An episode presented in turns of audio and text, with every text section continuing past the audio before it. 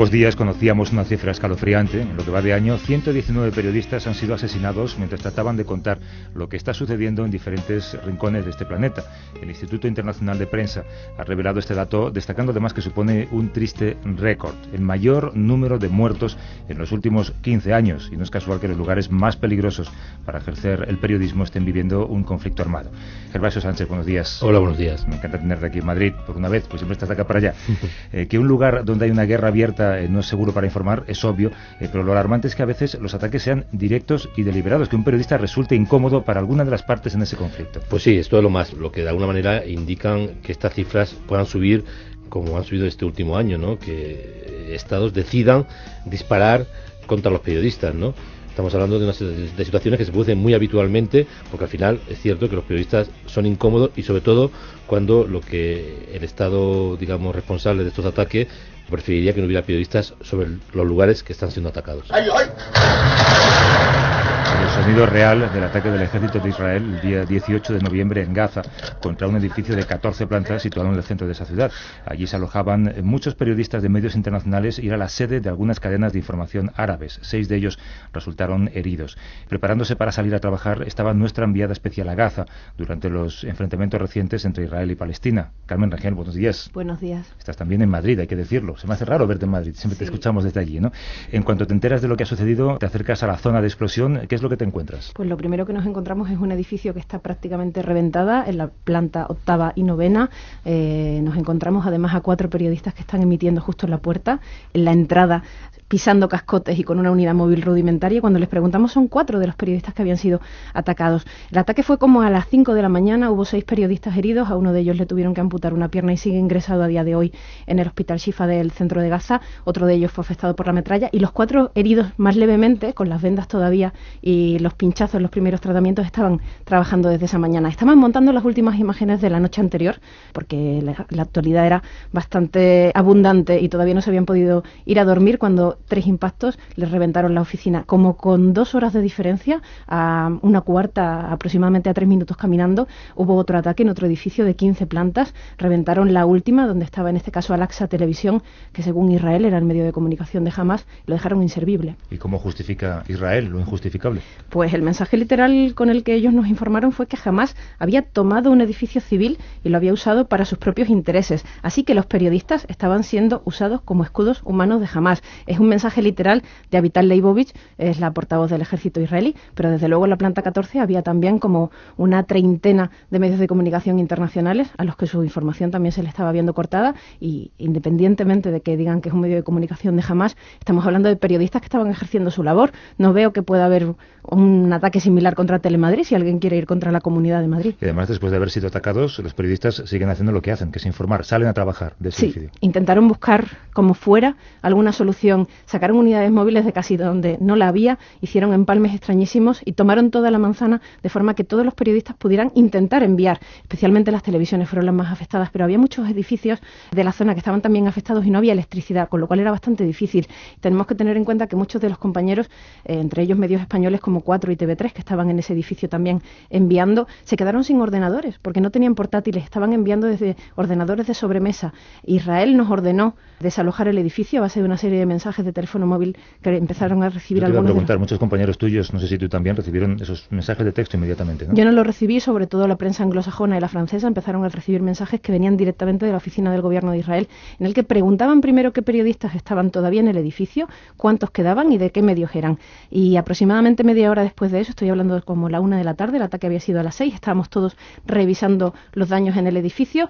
Recibió la compañera de France 24 un mensaje que decía desalojas el edificio porque vamos a volver a atacar. Tuvimos que dejarlo todo inmediatamente y evidentemente hubo muchos informativos que no se pudieron enviar. No atacaron ese edificio otra vez, pero atacaron otro en el que también había periodistas, creo. Lo que hicieron fue atacar este mismo edificio al día siguiente. Al día siguiente. Nos hicieron desalojarlo inmediatamente, nadie acudió a la oficina, con lo cual los informativos de la tarde tampoco se pudieron emitir con el punto de vista de cada uno de los medios de comunicación. Eso se cortó totalmente. Muchos medios como Reuters obligaron a sus periodistas a quedarse en el hotel por medidas de seguridad y al día siguiente, hacia las 4 de la tarde, golpearon el mismo edificio. En este caso fue la planta número 2, eh, donde había comercios particulares y una tienda de computadoras y decían que allí había un yihadista, un miembro de la yihad islámica oculto y murió. Es cierto que en la lista que más tarde suministró la yihad estaba el nombre de ese hombre, pero lo cierto es que el edificio de la prensa quedó completamente inservible. Y esos ataques obviamente dejan sin equipo a muchos periodistas. ¿Qué hacen para seguir trabajando? Pues los que podían pagarse buenos satélites y hacer que sus medios liberasen un dinero inesperado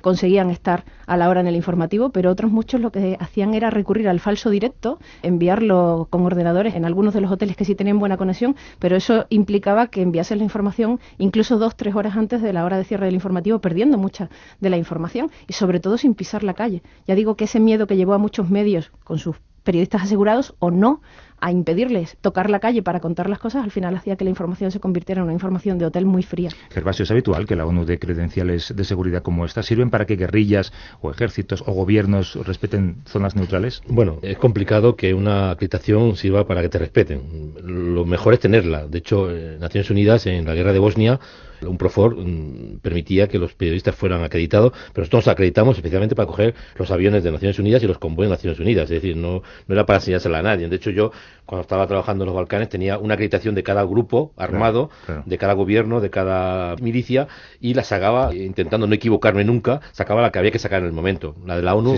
casi nunca la sacaba. La incorrecta, Bueno, podías tener algún problema, pero también entendían los combatientes que tenías que estar acreditado ante todos los grupos armados y evidentemente te podían un error como ese. Yo os pregunto los dos, este tipo de crímenes, esta pierna amputada, son cosas que quedan impunes. hay cuatro periodistas muertos eh, en ataques directos que han pasado en Gaza, que esto no se ha dicho, pero hay que decirlo. O sea, Israel disparó contra periodistas o cámaras de televisión de Hamas, de nuevo, como si fueran terroristas, y los mató directamente. ¿Que se van a quedar impunes? Seguramente van a quedar impunes, porque el Estado de Israel, siempre que ataca a la prensa, eh, es muy difícil que incluso dentro de la justicia israelí, que es importante, que ocurrió en el año 2009, tengo que recordar que Israel impidió la entrada de periodistas extranjeros en Gaza, no lo ha hecho ahora, pero sí lo hizo entonces, y la Asociación de la Prensa Internacional en Israel presentó una demanda ante el Tribunal Supremo, y el Tribunal Supremo obligó a que el Estado de Israel y el ejército permitieran la entrada en pool a los periodistas.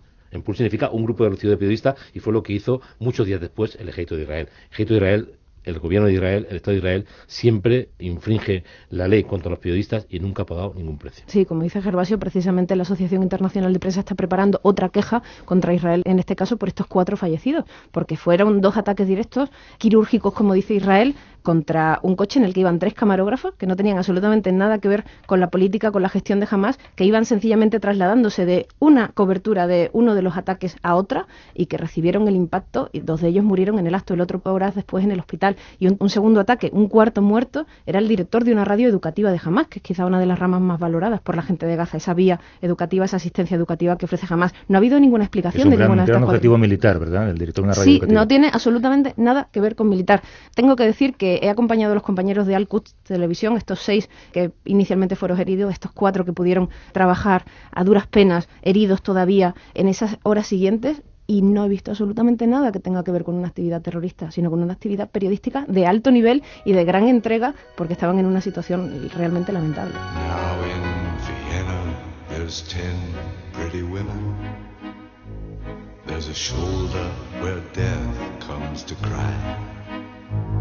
There's a lobby with 900 windows.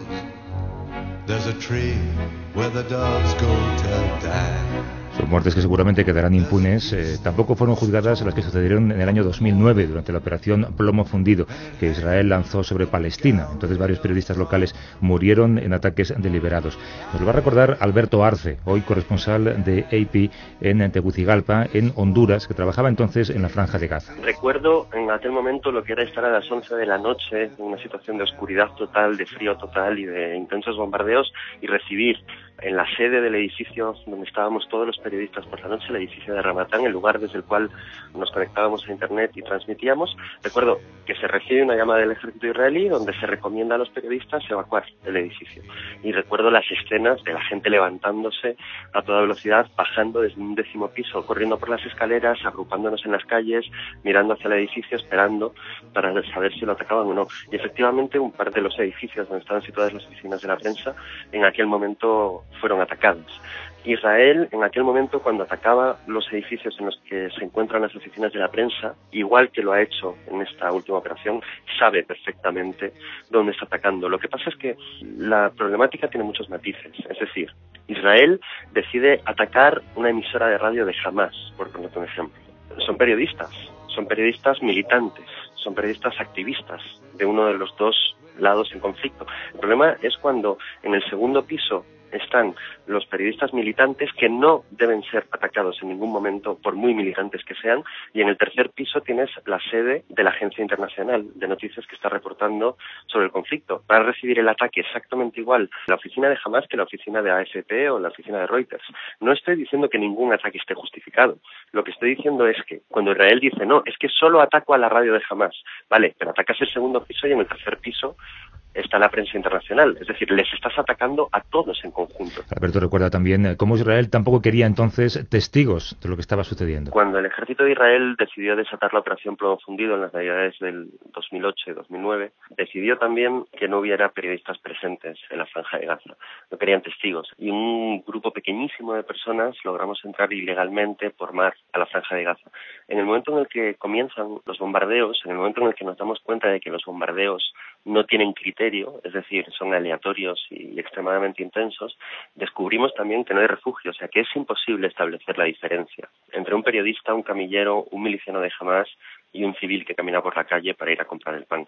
Porque el ataque venía desde el aire, el ataque venía desde F-18 y desde la artillería que estaba situada muy lejos de cualquier lugar desde el cual nosotros pudiésemos reportear. Entonces, en ese momento, la decisión a tomar es, es fácil, o te vas o te quedas se nos ofreció a todos la oportunidad de irnos y todos decidimos quedarnos. Deciden quedarse y contar lo que pasa, aun sabiendo que hacerlo significa quedarse en medio de un fuego cruzado de propaganda y de acusaciones por ambas partes. Durante las guerras se desarrolla la campaña de propaganda. Entonces, por un lado tenemos páginas web israelíes que dicen que las personas que estamos dentro de la franja de Gaza, los extranjeros que estamos contando lo que está pasando allí dentro, no somos más que agentes de la propaganda de Hamas, pero dentro también los agentes de la seguridad de Hamas piensan que somos agentes al servicio de Israel y que con nuestras cámaras y nuestras crónicas estamos ofreciéndole a Israel objetivos a bombardear. Es decir, cuando uno está allá abajo, ¿no? cuando uno está con el pie a tierra, las amenazas y, los problemas vienen siempre desde muchos lugares diferentes. De hecho, el mayor problema concreto que yo tuve fue cuando fui detenido por las fuerzas de la seguridad interna de Hamas que, nos acusaban de espía. Gervasio, Carmen, cuántas cosas en común con lo que ha pasado, ¿no? Unos años de diferencia, pero sin embargo el mismo proceso. Absolutamente igual, es que de hecho el edificio que estaba narrando Alberto, que había sido atacado, era exactamente el mismo que esta vez ha recibido esos impactos. Y hemos tenido la misma persecución por parte de Israel intentando averiguar dónde estábamos, en qué hoteles estábamos, qué informaciones estábamos cubriendo. Quizá no por jamás en este caso, porque estaban todos absolutamente escondidos, con los teléfonos móviles desconectados para que no hubiera ninguna pista de dónde estaban, eh, hubiera coordinadas que Israel pudiera utilizar para atacar a sus dirigentes. Y quizá en ese caso nos han dejado un poco más tranquilos, aunque también hay que decir que en el último año han endurecido mucho las medidas con los periodistas y tenemos que hacer una coordinación muy fuerte cuando queremos entrar en Gaza y tenemos que avisarles de dónde estamos. Hay veces que tenemos presencia suya en nuestros hoteles. También se ha complicado, pero quizá no tanto en esta operación. Hablamos de ataques, Gervasio, pero hay también amenazas, hay intimidaciones. Ese mensaje de texto que decía Carmen no deja de ser una amenaza. evidentemente, cuando te dicen que te van a, reventar el lugar en que te encuentras, pues tienes que dejarlo todo y salir corriendo, ¿no? Porque igual es una amenaza que luego no se cumple, pero si se cumple, luego te pueden decir, bueno, nosotros lo advertimos, ¿no? ¿Por qué no salisteis a tiempo, ¿no? Yo creo que la verdad es que Israel ha endurecido muchísimo su política informativa en los últimos años. Yo conozco Israel desde hace 30 años y hace 20 años era muy fácil trabajar en Israel. Israel era el único país democrático que hay en la zona y el único país que realmente permitía a los periodistas trabajar de manera bastante libre, ¿no? Pero en los últimos años están hartos de que se cuente lo que realmente está ocurriendo, especialmente desde que han empezado a hacer cosas que recuerdan tiempos eh, menos eh, prestigiosos de Israel y creo que esto es un grave eh, y fragante, permanente intento de control de los medios de comunicación y esto recuerda pues, un poco las políticas informativas del mundo árabe, ¿no? De los países no democráticos del mundo árabe. Si me permitís, lo que quería decir es que no solo ocurre esto en Gaza, sino que en Cisjordania estamos empezando a tener problemas, sobre todo con los compañeros de origen palestino que trabajan para medios internacionales. Reporteros sin Fronteras ha presentado una queja por los heridos constantes que hay cada viernes en las manifestaciones contra el muro y ayer mismo dos compañeros de Reuters fueron detenidos. Les impidieron identificarse en Hebrón cuando iban a grabar el caso de un adolescente que había fallecido al amenazar con una pistola de juguete a unos soldados israelíes.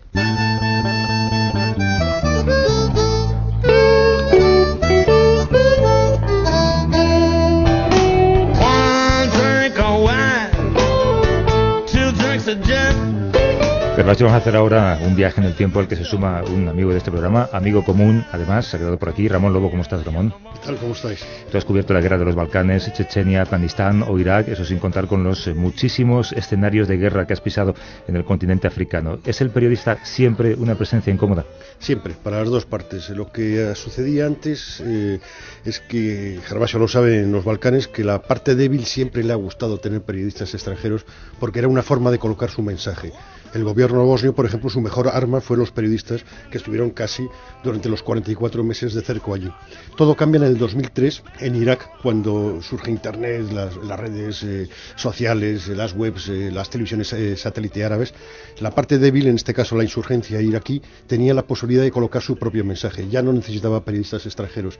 Los periodistas extranjeros pasamos a ser para ellos espías. Para los americanos también somos gente incómoda, con lo cual los periodistas somos ahora incómodos para los dos bandos escuchéis Por aquí entraron la madrugada del 16 de noviembre, forzaron la puerta y entraron violentamente para prender a unos hombres de paz que habían hablado en las aulas de la UCA públicamente, sin tener nada que ocultar, y armaron tanto alboroto que ella curía, él se adelantó y les dijo pasen. Tres días antes ya habían entrado el mismo grupo fundamentalmente a hacer un cateo de esta zona. Entonces supongo yo que Yacuría pensó, bueno, es otra vez que vienen a molestar a hacer un cateo de noche, pero desde luego no fue un cateo. Escuchábamos a Joan Sobrino, compañero de los seis jesuitas españoles muertos en el año 89, entre ellos Ignacio Yacuría, en pleno conflicto armado en El Salvador. Aquellos fueron años especialmente duros en Centroamérica. ¿Se podía informar entonces? Bueno, yo empecé a trabajar en El Salvador en 1984 y había listas negras de periodistas amenazados de muerte y no eran periodistas de cualquier nacionalidad, eran especialmente periodistas del Washington Post, del New York Times y de las cadenas norteamericanas y la verdad es que era complicadísimo poder trabajar en un país donde eh, una de las partes, en este caso el Estado salvadoreño, el ejército salvadoreño y, digamos, los americanos que estaban ayudando a componer el ejército salvadoreño consideraba a los periodistas como parte del conflicto. Y además leían vuestras crónicas para asegurarse de que escribíais lo correcto y no lo incorrecto. Bueno, a mí me pasó una cosa anecdótica muy curiosa. No fui a pedir un nuevo permiso militar para poder ir a una zona donde estaba la guerrilla, diciendo que iba a entrevistar a una monja española que se encontraba evidentemente también en esa zona, y el coronel de la Comité de Prensa de las Fuerzas Armadas del Salvador me dijo, ¿otra vez vas a ir allí? Digo, ¿cómo que otra vez? Y dice, no, es que tú última crónica fue incluso divertida, ¿no? Me gustó mucho leerla. Digo, ¿cómo que la leyó? Abrió un cajón y me la sacó. Me sacó la crónica que yo había enviado desde la oficina de telégrafos y de teléfonos por fax a Heraldo Aragón, que yo ya trabajaba en ese momento con Heraldo Aragón, ¿no? Y el hombre pues me la enseñó justamente porque tenía órdenes en telégrafo de mandar todos los fax a la oficina de prensa de las Fuerzas Armadas. Yo le pregunté eh, de una manera un poco directa y si lo que usted lee en esta crónica no le gusta, ¿qué puede pasar? Y me dijo textualmente, aténgase a las consecuencias. Las consecuencias, por ejemplo, podían ser, como en el año 81, que cuatro periodistas holandeses fueron asesinados por el ejército. Veo mucha gente cerca de mi casa, no solo militantes de mi partido, sino también personas preocupadas por el destino y la dignidad del pueblo. Estamos orgullosos de este ambiente, no tengo miedo y espero que toda esta historia acabe bien, ha terminado diciendo un Milosevic enfadado que ha colgado el teléfono en directo. La voz de Slobodan Milosevic, a punto de ser detenido hace más de una década, bajo su mandato durante una de las guerras más cruentas en la historia reciente de Europa, la guerra de los Balcanes. Los periodistas fuisteis acosados, atacados. Tú lo mencionabas antes, Ramón. Los periodistas fuisteis, sin embargo, bienvenidos por la parte débil de este conflicto. Sí, por los bosnios, pero los ataques a, la prensa no es una novedad. Los americanos lo hicieron en Kabul en el 2001, atacaron al Jazeera, y en el 2003, en la invasión a Irak, también atacaron al Jazeera y a otra emisora árabe, y además atacaron Hotel Palestina, donde estaban los periodistas, y murió José Couso. En abril de 2003, Hotel Palestina y un nombre propio cuya muerte hasta hoy sigue impune, Gervasio, la muerte de José Couso. Bueno, yo creo que incluso eh, no solamente impune, sino que ha sido imposible que los americanos acepten su responsabilidad, pues lo que es considerado un, ataque directo contra la prensa extranjera, sabiendo que el Hotel Palestina, como ha ocurrido con los hoteles ahora en Gaza, estaban claramente identificados como hoteles de periodistas, ¿no?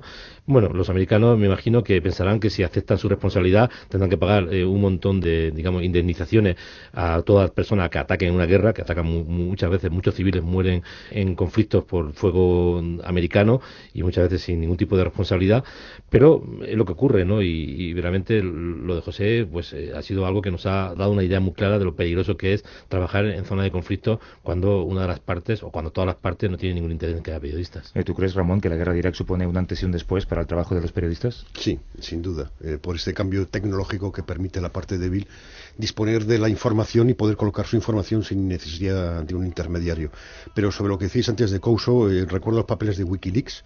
En lo referente a este caso, mencionaba al gobierno español anterior cómo mantenía una postura pública diciendo una cosa y por debajo mantenía otra muy distinta con el gobierno americano. Bueno, es que esto ha sido uno de los mayores escándalos, ¿no? Que el gobierno de José Luis Rodríguez Zapatero pues eh, estuviera públicamente mintiendo a la familia, el fiscal general de Estado mintiendo a la familia, la vicepresidenta del gobierno anterior mintiendo a la familia, diciéndoles en privado, en reuniones con ellos, lo que estaban haciendo para presionar al gobierno americano y que después le estuviesen diciendo al embajador americano que no iban a hacer absolutamente nada. Es una de estas mm, situaciones vergonzosas que hemos tenido que vivir al descubrir, y lo hemos descubierto a través de los papeles de Wikileaks. Gervasio Sánchez, Ramón Lobo, Carmen Rangel, gracias a todos, un abrazo. Gracias, gracias. Muchas gracias.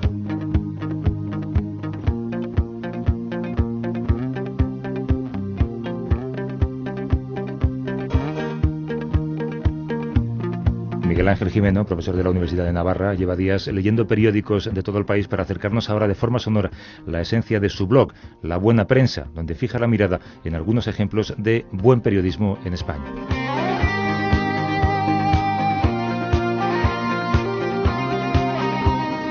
Lo dijo hace poco el periodista John Lee Anderson. La falta de curiosidad es nuestro peor enemigo. Claro, la curiosidad nos lleva a hacernos preguntas y a buscar respuestas. Un periodista del Correo se preguntó hace unos días con cuántos órganos puede vivir una persona.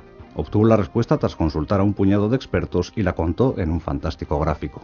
Otro periodista de las provincias, quizá cansado de oír tanto sobre las canteras del Barça y del Madrid, también se preguntó dónde estaba la del Valencia. Del seguimiento a los jugadores locales nació un excelente mapamundi.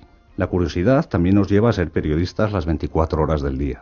¿Qué hace una ambulancia en la puerta de un cine? Eso se preguntó un periodista de Diario de Navarra mientras caminaba por Pamplona. Se acercó y de ahí nacieron un par de excelentes informaciones.